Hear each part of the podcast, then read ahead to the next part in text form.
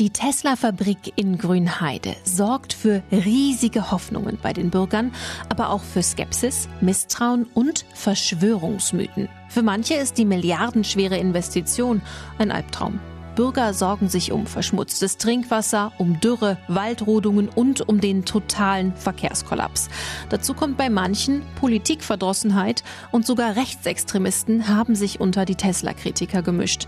Was steckt dahinter? Wer trägt eigentlich den Widerstand? US electric car maker Tesla plans to invest up to 4 billion euros in its recently announced factory. Now, Tesla has decided to make Berlin the home of its first European Gigafactory. We've decided to put uh, the Tesla Gigafactory uh, Europe uh, in the Berlin area. Giga Grünheide, Tesla in Brandenburg.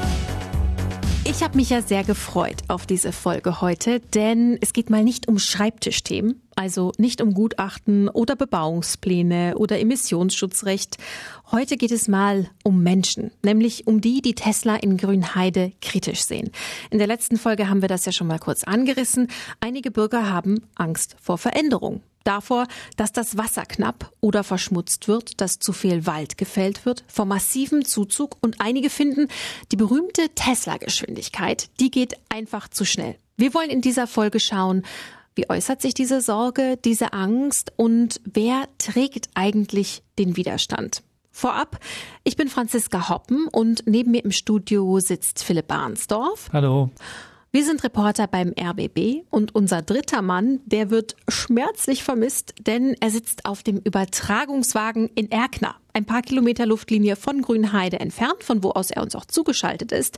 Dort findet nämlich ein Termin statt, auf den die Bürger und auch wir seit Monaten hinfiebern, der sogenannte Erörterungstermin. Du berichtest da ja heute für den Hörfunk, Phil, und wir dachten, machen wir aus der Not eine Tugend, nehmen wir eben den Podcast auf, während du live vor Ort bist. Phil, was ist überhaupt ein Erörterungstermin und warum ist der so wichtig? Erstmal ist es total niedlich, dass ihr mich vermisst im Studio. Ich äh, mhm. vermisse euch auch hier aus dem Ü-Wagen. Äh, ich hoffe, ähm, dass, dass Philipp mein Mikro nicht ansabbert, denn es klingt so, als würde er an meinem Mikro stehen. Das tut das er tatsächlich. Richtig? Das tue ich. Ich gebe mir größte Mühe. Unfassbar. Jedenfalls bin ich hier heute beim Erörterungstermin. Das klingt ein bisschen trocken, ist aber, glaube ich, in unserer ganzen Tesla-Geschichte ein ziemlicher Showdown. Äh, so ein Erörterungstermin ist dazu da, wenn quasi ein Bauvorhaben ähm, ansteht, dass dann die Genehmigungsbehörden und auch die Antragsteller, also die, die bauen wollen, sich mit den Leuten auseinandersetzen müssen, die das blöd finden. Also alle Kritiker. Die können dann schriftlich quasi Beschwerden einreichen, die heißen Einwendungen und dürfen die dann auch nochmal vortragen auf so einem, äh, auf so einem Erörterungstermin. Und das machen die heute hier. Und da geht es auch teilweise ganz schön hoch her. Ich äh, muss dazu sagen, wir nehmen diese Folge auf noch während der Erörterungstermin läuft. Also heute ist der 24. September. Der Termin hat gestern begonnen und gerade weiß niemand so genau, wie lange es dauern wird. Wir sind also mittendrin. Phil, ähm, wie war denn die Stimmung bisher und was passiert da gerade? Ja, ich stehe hinter der Stadthalle Erkner. Da versammeln sich die Leute gerade so in Pausen. Man sieht auch noch das Pressezelt. Aber viel spannender ist, glaube ich, was vor der Stadthalle passiert. Da bin ich auch äh, die ganze Zeit wieder unterwegs. Da stehen die Leute dann morgens in einer ganz langen Schlange, um reinzukommen. Die müssen sich auch an die Corona-Regeln halten.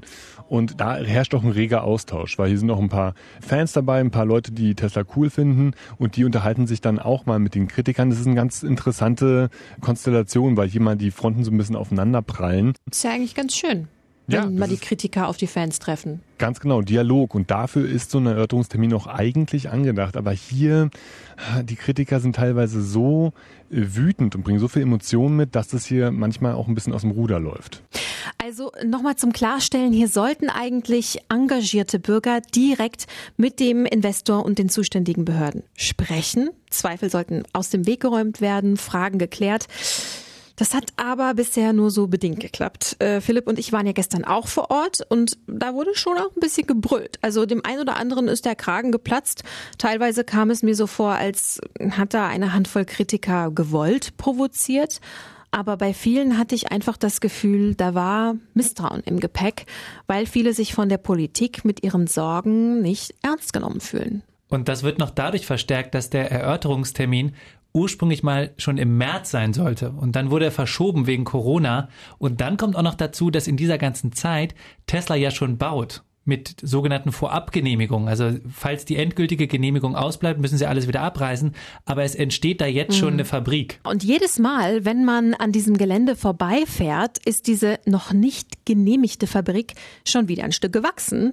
Also da ist wirklich ein rasanter Fortschritt zu beobachten und da ist eben bei einigen das Gefühl entstanden, die Menschen werden hier im Grunde vor vollendete Tatsachen gestellt. Und viele dieser kritischen Bürger haben sich dann in der Bürgerinitiative Grünheide zusammengeschlossen. Und deren Vorsitzende, Manu Heuer, die haben wir ein paar Tage vor dem Erörterungstermin getroffen. Und die klang ziemlich ernüchtert. Ob das was bringt, ich weiß es nicht. Ich habe die Befürchtung, dass das eigentlich nur eine Alibi-Veranstaltung ist, weil es müssen sie nach dem Recht, demokratischen Recht, müssen sie es durchführen und das wird dann mal so eben gemacht. Und Sie hat noch etwas Interessantes gesagt, nämlich, dass es eine Heidenarbeit war für so einen Otto Normalbürger, sich in diese ganzen Tesla-Dokumente und Papiere einzulesen und dass sie sich ganz klein fühlt vor diesem Termin, wo sie Leuten gegenübersteht, die das ständig machen und aus dem FF kennen. Das ist ein Ohnmachtsgefühl. Also man fühlt sich ohnmächtig gegen die Macht der Politik, auch der, die Macht der Medien so dass wir, also dass ich ja manchmal schon überlegt habe, schaffe ich das noch oder schaffe ich das nicht.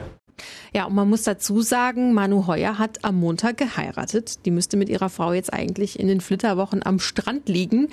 Stattdessen hockt sie da bei gefühlten 50 Grad in der Stadthalle in Erkner und äh, meldet sich und versucht, äh, sich irgendwie auch mit einzubringen. Auch das zeigt, wie ernst die Leute das hier nehmen. Ne? Also für die ist es kein Spaß, kein Zeitvertreib, um sich die, irgendwie die Freizeit in der Rente irgendwie totzuschlagen. Nee. Für die geht's hier wirklich um ganz, ganz große Themen. Ja, sie sitzt das auf jeden Fall aus. Also sie wird so lange bleiben, bis dieser Termin vorbei ist. Wir dachten ja gestern noch recht naiv, das passt schon. Morgen sitzen wir zu dritt entspannt im Studio, aber es zieht sich ja doch irgendwie wie Kaugummi. Ja, das hat man vor allen Dingen gestern gesehen, am ersten Erörterungstag. Da ging es stundenlang nur um Verfahrensfragen. Mhm. Also zum Beispiel darum, wer fertigt das Protokoll an, wer bezahlt diese Firma, die das Protokoll anfertigt, was ist das für ein Protokoll. Also zu den eigentlichen Erörterungen kam es bis zum Ende nicht in das, man hat wirklich gemerkt, wie das da brodelt.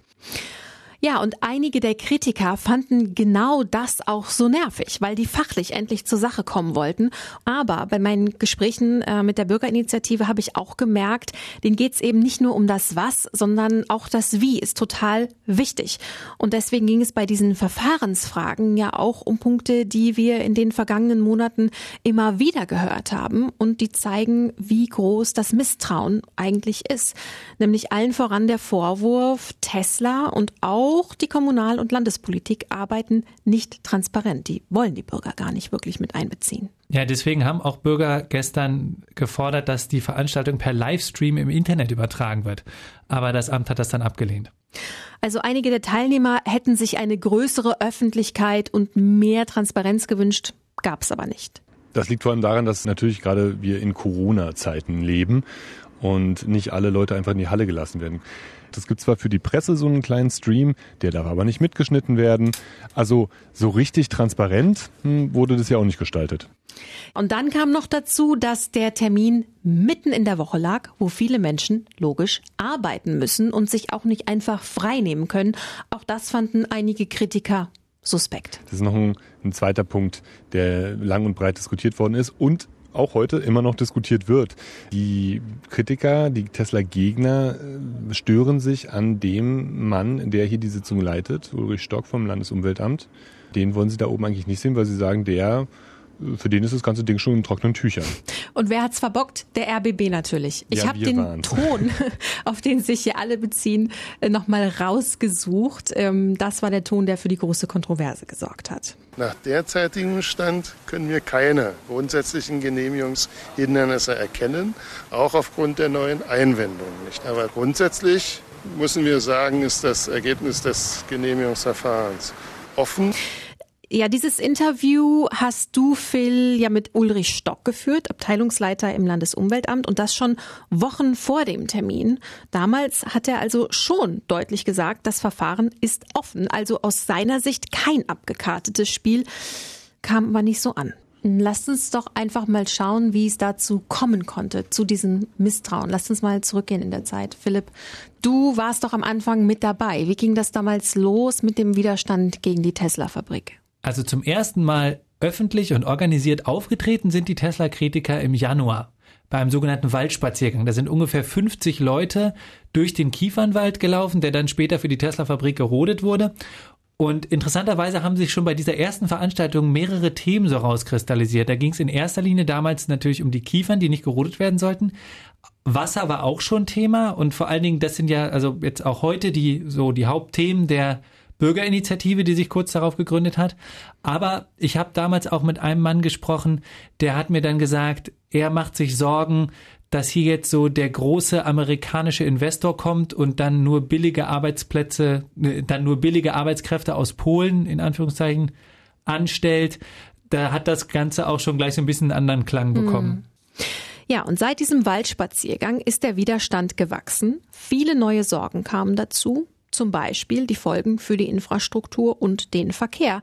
Das hat uns einer der Anwohner erzählt. Grünheide hat sich ja schon verdoppelt seit der Wende, aber es ist, ist, dynamisch und langsam gewachsen und die Ortsteile sind noch als, als Dörfer zu erkennen. Wir haben unheimlich viele LKWs jetzt schon äh, auf den Straßen.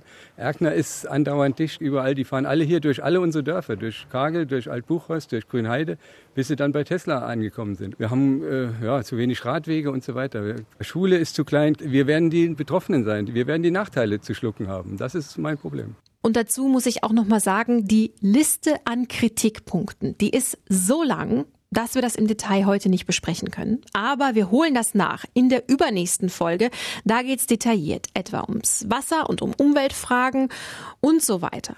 Aber jetzt erstmal zurück zu heute, denn ähm, bisher haben wir ja viele besondere Kritiker kennengelernt, aber manchmal wurde es ja schon auch emotional. Ja, wenig, äh, wenige Zeit nach diesem ersten Waldspaziergang waren es dann auch richtige Demonstrationen. Zu dem Zeitpunkt hatte sich dann auch schon da die Bürgerinitiative gegründet, die ja bis heute auch sehr aktiv ist. Genau, Ende Januar erinnere ich mich an eine Demonstration. Wir haben sie in der letzten Folge mal schon ganz kurz angesprochen. Auf dem Marktplatz von Grünheide versammelten sich da die Gegner der Fabrik, die Stimmung machen wollten mit großen Transparenten, mit Megafon. Also eigentlich eine, eine ich würde sagen, fast eine normale Demo, wo die Leute halt ihre, ihre Meinung kundtun wollten. Aber kurzfristig organisierte sich dann auch eine zweite Demonstration, die pro Tesla sozusagen war und gesagt hat, hey, mit, mit offenen Armen werden die hier empfangen und wir wollen diesen Wandel gerne mit ihnen gemeinsam gestalten. Und die hatte sich nur wenige hundert Meter vom Marktplatz entfernt gegründet, diese Versammlung dort. Und dann trafen ja, ich glaube, äh, Philipp, du warst auch dabei, dann trafen ja diese beiden Fronten aufeinander und brüllten sich so an. Also mich hat das wirklich nachhaltig beeindruckt, weil das überhaupt nicht in diese Dorfkulisse gepasst hat. Wir erinnern uns nochmal, Grünheide, kleines Örtchen, grünes Örtchen, ziemlich hoher Altersdurchschnitt. Da kam so das erste Mal richtig Schwung in die Kiste. Wojtke und Co. präsentieren uns vollendete Tatsachen. Ja, wir sind hier, wir sind laut, weil Tesla uns das Wasser klaut.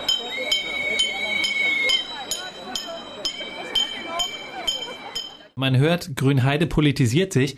Man muss dabei aber beachten, das sind nicht nur Grünheider. Bei diesen Demos sind auch viele Leute von außerhalb angereist, aus vielen anderen Teilen Brandenburgs unter anderem auch Christoph Berndt aus Cottbus. Das hat für viel Gesprächsstoff gesorgt, denn der ist Mitglied der AfD, sitzt für die AfD im Brandenburger Landtag, ist auch äh, vom rechten Flügel der AfD. Ein dicker Fisch. Ein dicker Fisch, ist schließlich auch im Verein Zukunft Heimat in Cottbus und der wird vom Verfassungsschutz als rechtsextrem eingestuft. Also da hat das Ganze dann so ein bisschen so eine politische Schlagseite bekommen. Also sobald sie merken, die Sache nimmt an Fahrt auf, versucht die AfD auf diese Welle mit aufzuspringen. Sogar Andreas Kalbitz höchstpersönlich hat sich der Sache angenommen. Hier zu hören bei einer Kundgebung auf dem Marktplatz Grünheide im August. Tesla ist ja nur ein Symptom im Grunde für eine Sache, die viel tiefer liegt. Ich weiß nicht, wer die Meldung gesehen hat jetzt in den Medien, als diese Dame, diese junge Frau verbrannt ist in diesem Tesla, weil der nicht zu löschen war. Es ist wie immer in der etablierten Politik, es wurde wieder mal nicht zu Ende gedacht. Und da merkte man aber schon, es war ziemlich leer auf dem Marktplatz vor der Bühne. Ja, das ging nicht allzu lange gut, muss man sagen.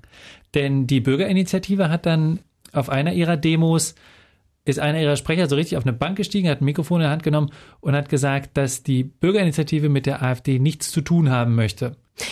Wer da auf die Bank geklettert ist, ähm, das muss man vielleicht noch mal dazu sagen, das war Steffen Schorcht, ein 59-jähriger Anwohner aus Karozö, das ist ein Ortsteil von Erkner. Der ist meistens mit dem Rad unterwegs, mit Hornbrille und Hemd und kaum einer hat sich so in die Papiere und die Zahlen und die Fakten eingegraben wie er. Und er ist auch Mitglied der Bürgerinitiative Grünheide. Und von ihm werden wir in den nächsten Folgen noch so einiges hören. Er ist wichtig für diese Geschichte. Und seitdem sind die beiden gewissermaßen getrennte Wege gegangen. Die AfD hat dann zum Beispiel einen Baustopp im Landtag, im Brandenburgischen Landtag gefordert. Dennoch ist bei beiden, sowohl bei der Bürgerinitiative als auch beim AfD-Protest gegen die Tesla-Fabrik, glaube ich, so ein bisschen gerade der Schwung echt raus. Also bei den Demonstrationen der Bürgerinitiative kommen jetzt bei den letzten waren noch vielleicht 20, 30 Leute da. Das lag auch ein bisschen an Corona, vorübergehend zumindest. Aber irgendwie, das sind nicht mehr die 200 aus dem Januar. Und auch die AfD, die hat im August dann mal eine Demo in Grünheide gegen die Tesla-Fabrik gemacht und da wirklich viele prominente Politiker aus Brandenburg haben da gesprochen und da waren auch maximal 50 Leute da und das haben die sich garantiert anders vorgestellt. Mhm.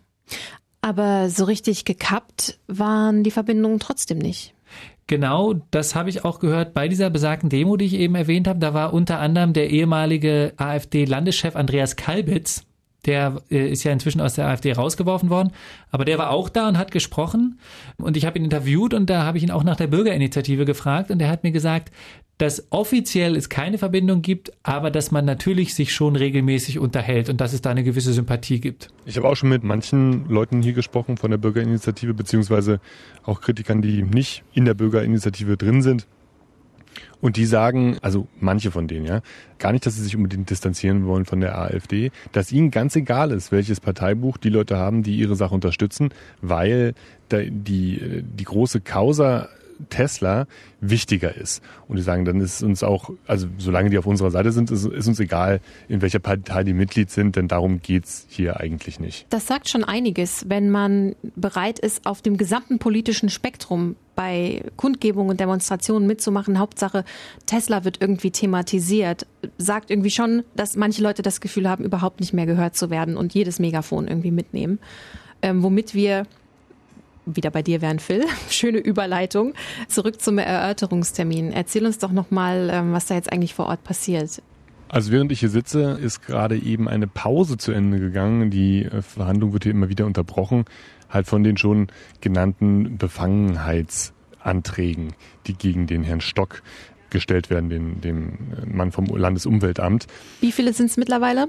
Ah, ich glaube, es sind sieben oder acht. Ich habe äh, wirklich aufgehört mitzuzählen. Es sind auch immer verschiedene Begründungen, die dahinter stehen. Mal lässt er nicht alle zu Wort kommen, mal dreht er jemandem das Mikro ab, mal hat er ja diese Aussage im RBB getätigt, über die wir schon gesprochen haben. Also es sind verschiedene Gründe.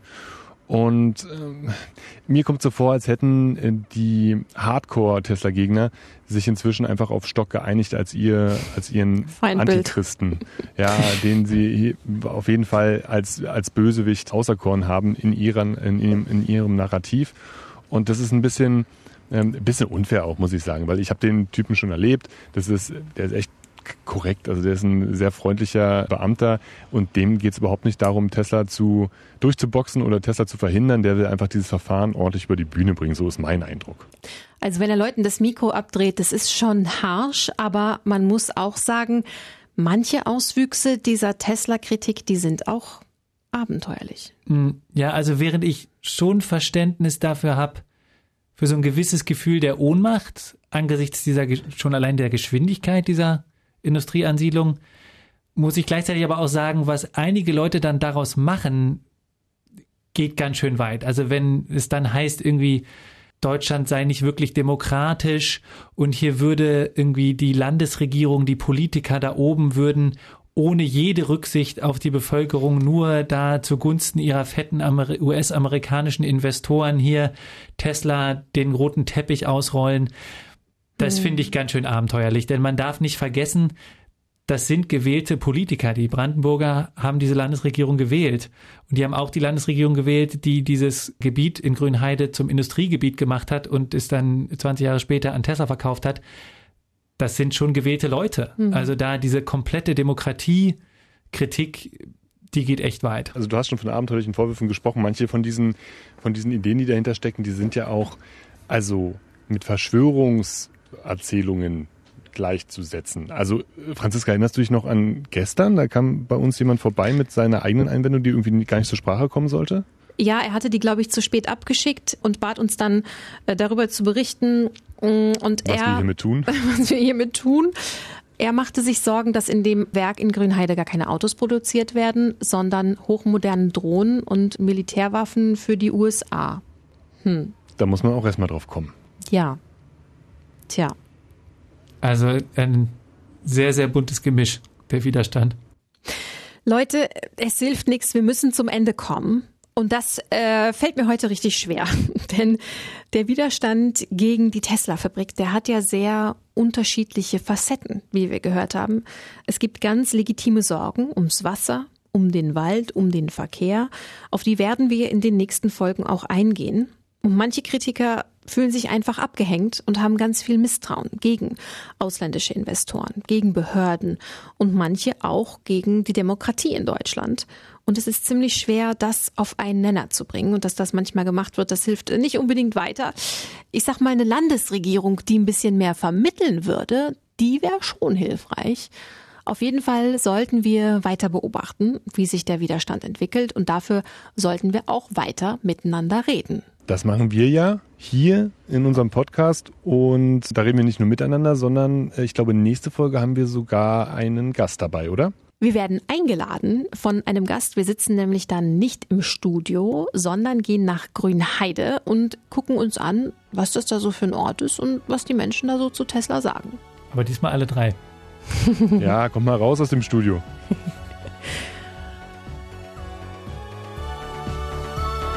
Giga Grünheide Tesla in Brandenburg ist ein Podcast von RBB24. Jeden Dienstag gibt es eine neue Folge in der ARD Audiothek, auf iTunes und auf Spotify.